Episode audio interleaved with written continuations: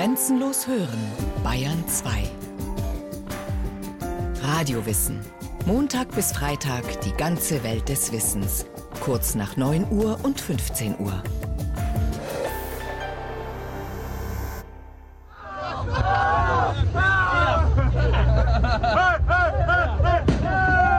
Der letzte Oktoberfest-Samstag. Es ist 16 Uhr. Laut Polizei sind gerade zwischen 250 und 280.000 Besucher auf der Wiesn. Wohlgemerkt, immer gleichzeitig. Bereits um 8 Uhr früh standen die Menschen vor den Bierzelten Schlange, um einen Platz zu ergattern. Tumultartige Szenen hat's gegeben. Seit 9 Uhr früh wird Bier ausgeschenkt. Kein Wunder, dass am Spätnachmittag manche schon randvoll sind. Die Stimmung ist ausgelassen, an einigen Orten auch aggressiv. Allzu lang muss man nicht suchen, um die ersten blutigen Nasen zu treffen. Oder eine drüber bekommen, oder Ja was? klar, einfach, wir stehen da drin, trinken was und kriegen einen auf die Gosch. Die wissen nicht, was sie machen, weißt wenn sie, wenn sie was trinken. Und jetzt ist der große Schicker wieder los. Vielleicht soll er zum Arzt, oder? Nee, wir gehen jetzt zur Schwein. Von wem, Alter? Lass mich doch verdammt nochmal. Ich hab was von Freunden geholfen, Alter. Von wem, Mann? Ich schlag den tot, Alter. Den hier. Ja, Von wem? ich schlag. Ja, ja. Die Polizei ist gut beschäftigt. Viel Zeit zum Unterhalten bleibt den Beamten jedenfalls nicht. Eine kleine Rempelei hier, ein Schimpfwort da und schon geht's wieder los. Der ganz normale Wiesenwahnsinn halt. Mit dem fairen Zweikampf nach traditionell bayerischer Art haben die Oktoberfestschlägereien nichts zu tun. Ja sang schliffer schot sang glon. Die bayerische Art.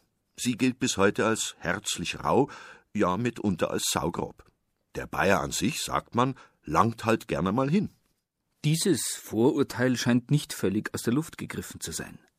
Der Schriftsteller Leon Feuchtwanger zum Beispiel attestierte den Bayern nicht nur einen ausgeprägten Sinn für Feste, Prunk und Prozessionen, sondern auch für ausgedehnte Raufereien. Er stützte sich dabei auf Zeugnisse älteren Datums. Der Bayer, sagt man, hat einen Hang zum Rumor, zur tumultuarischen Begegnung. Meistens beginnt so etwas mit deftigen Verbalinjurien, so steht's zumindest in den Gerichtsakten. Reinhard Heidenreuter, Direktor am Bayerischen Hauptstaatsarchiv, hat diese Akten studiert und eine Kriminalgeschichte Bayerns geschrieben. Raufereien und Körperverletzungen, sagt Heidenreuter, waren früher an der Tagesordnung. Zum Beleg greift er in ein Regal und zieht ein dickes Buch heraus, die Amtsrechnungen des Landrichters von Abensberg in Niederbayern. Mehr als 100 Seiten, allein im Jahr 1609, darunter zahlreiche Rauf- und Schlaghandel. Hans Lenker von Pullach hat mit Pauls anderen Schreinern von Abensberg ein Unwillen und Schlaghandel angefangen. Weil es aber ohne Schaden abgangen und Lenker unter vorübergegangenem Vergleich die Straf angenommen, ist er zu einem Gulden verurteilt worden. Dann haben wir hier einen Raufhandel, Pauls Reichhold des alten Wagners zu Abensberg Dienstknecht hat mit Jakob Brehl von Schweighausen unter Aufladung eines Futterheus, also während er gearbeitet hat oder gekauft wurde, ein Widerwillen, heißt es, und Raufhandel angefangen, sich aber verglichen. Also das geht dann ziemlich weit. Schlaghandel. Sebastian Brexel, der Mesner von Kirchdorf, hat Hans Eber Leinweber das selbst unter Einforderung einer Schuld mit groben, rauen Worten angefahren und letztlich geschlagen und gestoßen. Also das sind keine ritualisierten Raufereien, sondern der ist einfach über den hergefallen und hat gesagt, du bist mir nur Geld schuldig und jetzt, dann hat er ihm auch noch einen drüber geschlagen. Ne? Niederbayern im Jahr 1609. Aber das Klischee vom rauflustigen Bayern ist noch viel älter, so alt wie die Geschichte des Volksstammes selbst. Schon in einer der ersten Schriften, in der die Bayern erwähnt werden, wird vor ihnen gewarnt. Der Priester und spätere Bischof Venantius Fortunatus schreibt im sechsten Jahrhundert eine Art frühen Reiseführer für Pilger. Wandere hin über die Alpen, wenn dir der Bayer nicht den Weg versperrt. Wie dieses Versperren genau ausgesehen hat, schildert der Pfarrer nicht. Aber man kann sich schon vorstellen, meint der Historiker und Jurist Heidenreuter. Der Bayer ist wahrscheinlich auch deswegen rauflustig, das ist richtig. Alle Dokumente sprechen dafür, weil er sich gut in Szene setzen will. Ja, das Auftrumpfende, das ist ja so ein Lieblingswort vom alten Historiker Hupensteiner, das Auftrumpfende in Bayern führt natürlich dazu, dass er gerne in der Öffentlichkeit rauft. Das ist ja im Übrigen wahrscheinlich ein altes Rechtsprinzip. Das Raufen der Öffentlichkeit oder dem äh, Gegner offen entgegengehen ist ja überhaupt nichts Rechtswidriges. Also das ähm, erinnert ja an die alte germanische Kampftaktik, dass man sich sozusagen so das Hemd noch aufreißt ne, und sich auch nicht verhüllt und nur im Nahkampf, also ohne Pfeil und so weiter. Also dieses Raufen hat etwas mit der Freiheit des Menschen zu tun. Und der Bayer fühlt sich wahrscheinlich als freier Mensch. Und dieses Freiheitsrecht lässt er sich nicht gerne nehmen. Von keinem Landesherrn, keinem Dorfgendarmen und von einem Wirt schon gleich gar nicht wie Georg Query bestätigt. Der ist in der heimischen Literaturgeschichte der Mann fürs Grobe und Gescherde, fürs Kraftbayerische. Georg Query kannte seine Bayern schon recht genau. Der Volksdichter, Jahrgang 1879, war nämlich der Sohn des oberen Wirts von Frieding bei Andex. Unser Oberwirt, der da grob meiner, der darf tun, was er mag. Wenn ich einen Maskrücken aufschlag und wenn der Maskrück da bricht, na, meiner, der schon den Zolli. Ha, Dreck kann er haben, der Lolli. Da darf man überhaupt nicht mehr raffen. Der dammisch Kerl, der dammisch, der sollte sich halt an eine Maske schaffen. Das Raufen war in Bayern quasi ein Naturrecht. Verwerflich war es nicht. Die Obrigkeit mischte sich lange Zeit auch gar nicht ein. Im bayerischen Stammesrecht des Frühmittelalters, in der Lex Baiobariorum aus dem 8. Jahrhundert, wird festgelegt, was man zu zahlen hat, wenn man einem anderen Schaden zufügt. Mit viel Liebe zum Detail werden da 31 verschiedene Grade der Körperverletzung aufgeführt. Kein abstrakter Gesetzestext, sondern ein lebensnaher Bußgeldkatalog, der auf konkrete Erfahrungen zurückgreifen konnte.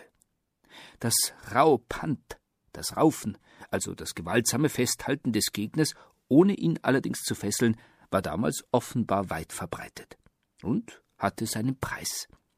Im Allgemeinen musste man dem Gegner dafür nämlich sechs Solidi, also Schillinge, zahlen. Aber es gab auch Zuschläge.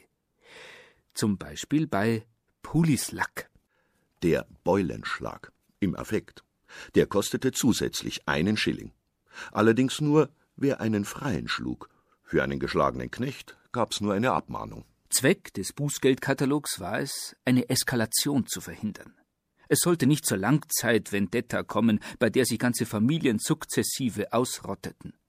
Deshalb musste man der geschädigten Sippe Geld bezahlen, damit wieder Friede einkehre. Ansonsten war die Rauferei dem Landesherrn auch in späteren Zeiten reichlich egal, sagt Reinhard Heidenreuter. Es sind die meisten dieser Raufhändler natürlich nie vor die Polizei gekommen oder nie abgestraft worden, weil bis ins 16. Jahrhundert kann man ja sagen, ist ja nicht einmal der Totschlag, der aus einer Rauferei entsteht, bestraft worden. Man hat dann nur versucht, eben das Vorfeld etwas zu verbessern. Das heißt, man hat das Trinken verboten und diese ganze Atmosphäre in den Wirtshäusern, die zu solchen Raufereien führen. Dabei hat man aber nicht so ans Raufen gedacht, das wird zwar auch immer erwähnt, sondern eher ans Fluchen und das, was eben den lieben Gott wirklich erzürnt. Und das wollten wir eben verhindern. Und deswegen ist bis ins 16. Jahrhundert eine normale Rauferei, eine normale und also keine heimtückische, sondern eine normale und äh, ein Totschlag eigentlich kaum vor die Gerichte gekommen. Das ist dann schwieriger, Statistik aufzustellen. Aber dann im 16. Jahrhundert sieht man schon, da sagt der Landesherr, ah, da häufen sich die Totschläge, da deutet er dann schon aufs Oberland oder eben gewisse niederbayerische Bereiche. Auch wenn der Staat seit dem 16. Jahrhundert verstärkt eingriff, es blieb für die bayerischen Untertanen noch reichlich Gelegenheit, die Kräfte zu messen und Konflikte unbürokratisch und zügig zu lösen. Ja, mir ist kalt. Der Faustkampf war Ehrensache, wie die Fehde oder das Duell. Eine Aufforderung zum Kampf abzulehnen war nur unter Verlust der Ehre möglich. Die Ehre spielt ja selbst im bäuerlichen Bereich eine ganz grundlegende Rolle. Also das machen wir uns heute gar nicht mehr klar, wie wichtig das war. Deswegen der offene Kampf, selbstverständlich, und äh, der Kampf mit gleichen Mitteln. Also die Hände sind grundsätzlich mal das, mit dem man zu operieren hat und alles andere muss dann gleichmäßig sein. Also das ist klar, also das Raufen selber hat sein Ritual, hat seine Ehre. Ein fairer Kampf mit klaren Regeln. Und hinterher wird nicht gejammert. So war es auch vor einigen Jahren auf der Altöttinger Duld. Auch da ging's um die Ehre und um den vollen Maßkrug, wenngleich der anschließende Kampf nicht ganz den Regeln der alten Schule entsprach. Der Geschädigte hat übrigens keine Anzeige erstattet. Der war bekannt als Schläger, Egenfall. Dann geht der eine, und ich sitze, es sein muss, genau am Mick, da, von der Bank. Dann, ich habe ein volles Bier gehabt, das steht da, in der Storgrube drin. Geht der da her und ich vom Hören sagen habe ich schon Kinder, vier Hunde. Und ich habe das Pech gehabt, dass ich da sitze, und habe ich das Pech gehabt praktisch, weil ich habe die Storgrube gehabt und die waren noch voll, ich habe keinen Schluck getrunken. Geht der her, packt er meinen Krug und sagt, du, so Freund, so geht es nicht. Wen, dann kannst du mich fragen. Oh, du, du, da haben schon wohl, das hat immer so Ausdruck gehabt. Packe den Krug, sterbe, hauen und das Kind, den haben sie gleich rausgegeben. Haben sie gleich am Krankenhaus, da habe ich dann Bierzähverbock gekriegt. Weil ich den, den 5 Mark der, der Krug vom, ja. Hellbrei, da habe ich 178 Mark drauf sein müssen, wie in den Hans Wursten da.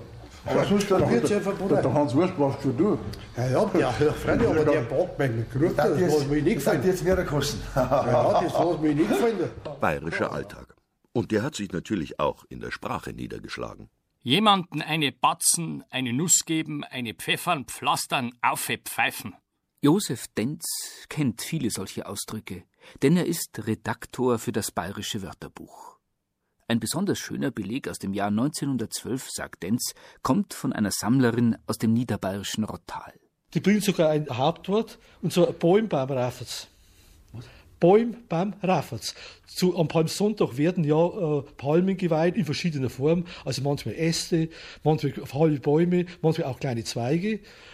Und da schreibt sie, es kam früher oft vor, am Schluss schreibt es allerdings auch heute noch, dass die Palmbaumburm, also die, Palmen zur Weihe in die Kirche gebracht haben, einen äh, anderen der dessen Baum reicher geschmückt war mit Äpfeln, Bezen, das haben sie auch gemacht, geschieht also heute noch, versuchten dieselben herunterzuschlagen. Dann ist in der Kirche schon das Gerangel angegangen, dann hat sich der Pfarrer dazwischen, ist dazwischen gegangen und dann schreibt es, aber auf dem Heimweg dann zumindest ist es heftig zugegangen. Haben sie natürlich auch die um den Kopf gehauen, dass der Bauer zum Teil einschreiten musste. Das ist also ein Palmbaumreiferz. Sich die Palmwedel um die Ohren zu hauen, ist gewiss eine eher freundliche Form der Auseinandersetzung. Aber nicht immer ist es so harmlos zugegangen, nicht immer wurde so ehrenhaft gekämpft. Ludwig Thoma beschrieb in Agricola die Eigenarten seiner Landsleute. Dazu gehören auch ihre Waffen. Kurze Stoßwaffen tragen sie in den Falten ihrer Kleidung, schreibt er, und so manches mehr. Als Wurfgeschoss dient ein irdener Krug mit Henkel, der ihn auch zum Hiebe tauglich erscheinen lässt. An ihren Zusammenkunftsorten sucht bei ausbrechendem Kampfe jeder möglichst viele dieser Gefäße zu ergreifen und schleudert sie dann ungemein weit.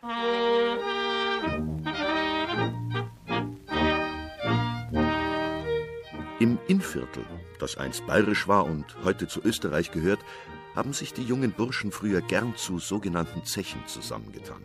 Sie haben Landler einstudiert und sind bei Festen gegen andere Zechen angetreten allerdings nicht nur zum Tanz. Danach wurde nämlich oft gerauft, Zeche gegen Zeche, weil's halt so Brauch war.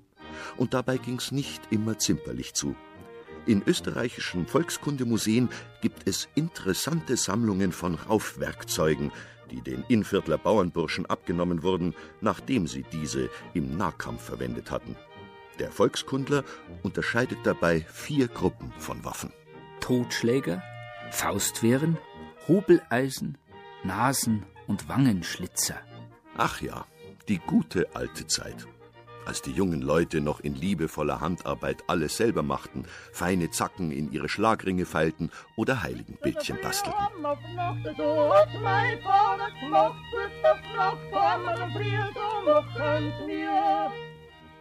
Der Volkskundler Ludwig von Hörmann schreibt damals über eine im ganzen Alpenraum verbreitete Rauferwaffe, den Stoß- und Schlagring.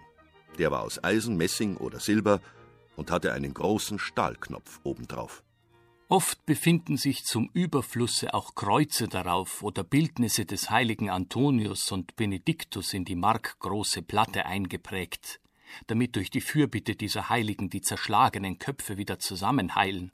Sogar Sensensplitter und bös verwundende Zahnkränze werden nicht selten, besonders im Unterinntale, statt des Knopfes eingefügt. Solche Ringe wurden denn auch als gefährliche Waffen durch verschiedene Verordnungen verboten. Gegen Ende des 19. Jahrhunderts waren sie aber durchaus noch üblich. Und wer jetzt meint, solches Gerät habe es nur im wilden Österreich gegeben, der sei daran erinnert, dass der Schlagring im Innviertel den Namen bayerisches Eisen trug. Man führte solche Eisen halb verdeckt in der Faust, also nahezu unsichtbar, weil die Rauferei ja meistens nachts ausgetragen wurde. Dazu kam, dass im Wirtshaus zu solchem Anlass oft die Lampen gelöscht wurden. Die Kombattanten gingen also blind aufeinander los. Eine sinnvolle Deckung konnte kaum genommen werden, und oft traf einen der Schlag aus heiterem Himmel, ohne dass der Getroffene wusste, wem er ihn zu verdanken hatte. Der heilige Antonius kam also unter Umständen mit unerbittlicher Härte von schräg oben auf einen herab. Vor diesem Hintergrund ist es auch verständlich, warum der Heilige oft dargestellt wird als einer, der Tote erwecken kann. Die Hoffnung stirbt bekanntlich zuletzt. Ein Anlass zum Raufen fand sich immer.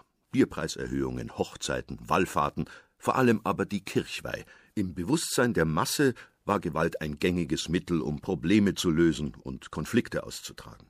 Gewalt wurde ritualisiert. Es gab feste Spielregeln für die Lösung solcher Konflikte, denn es musste ja einigermaßen voraussehbar sein, wie der andere sich verhält.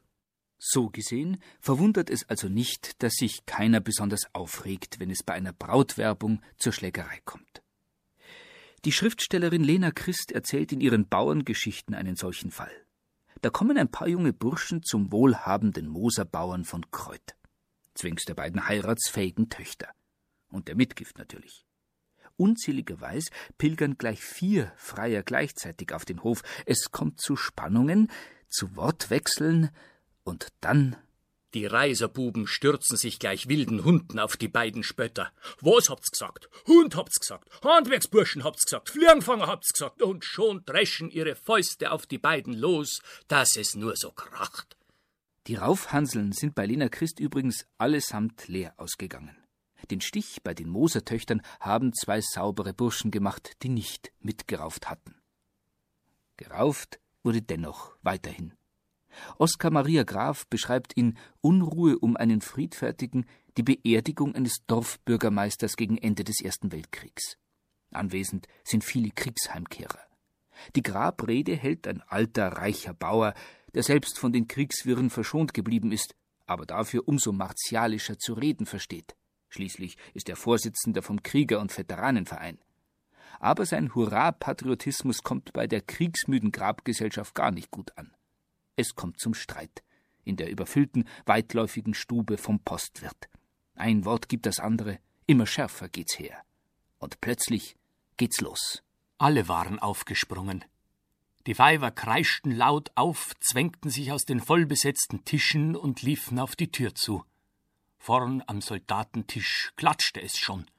Die steinernen Maßkrüge fielen um, zischend ergoss sich das Bier auf den Boden, dann fiel der ganze Tisch um und ehe es zu einem allgemeinen Raufen kommen konnte, geschah etwas so Verblüffendes, dass es fürs Erste einem jeden die Rede verschlug.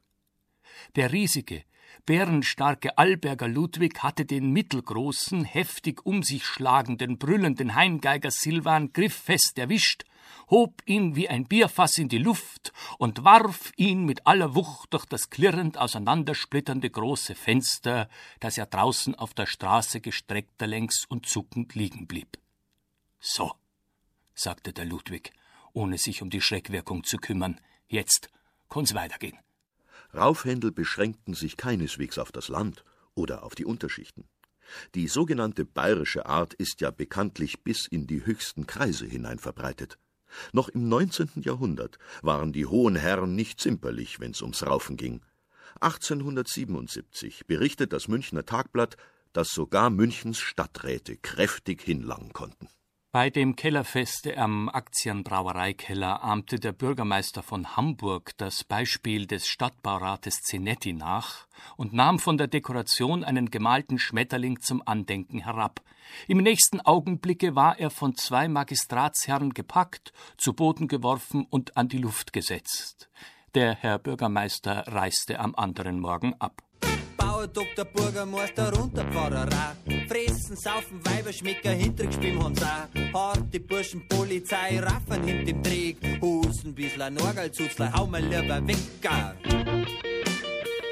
Natürlich hatte das Raufen im frommkatholischen Bayern auch immer etwas mit Triebabfuhr zu tun. Quasi eine spezifisch bayerische Form des Rausschwitzens, des Dampfablassens. Ludwig Ganghofer, Bestsellerautor des 19. Jahrhunderts, berichtet in seinen Jugenderinnerungen, wie er als 14-Jähriger seinen Frust abgearbeitet hat. Eine ganze Woche lang war ich schrecklich traurig.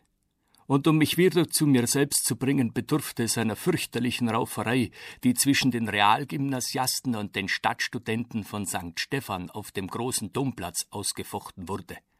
Da fühlte man wieder, dass man Mensch war, und alle gesunden und frohen Lebenskräfte tauchten aus bedrückter Seele neu empor. Ich bin a frischer Burgchor, schwamm mal Woche, geh her, wo ist der Schneider, bringst Hosensorcher.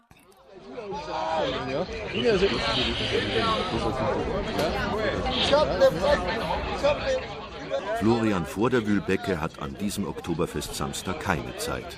Er ist einer der sieben diensthabenden Wiesenärzte. Ja, wir haben dann äh, relativ viele Platzwunden im Gesicht, haben dann natürlich auch das Problem, dass wir zum Teil ähm, Schädelprellungen bis hin zum Schädelbruch haben, was Gott sei Dank inzwischen relativ selten vorkommt, weil die Maßkrüge schneller splittern. Was uns aber das andere Problem bringt, dass wir jetzt wieder mehr Schnittverletzungen zu versorgen haben. Wie oft kommt sowas vor? Einmal am Tag oder zehnmal? Oder?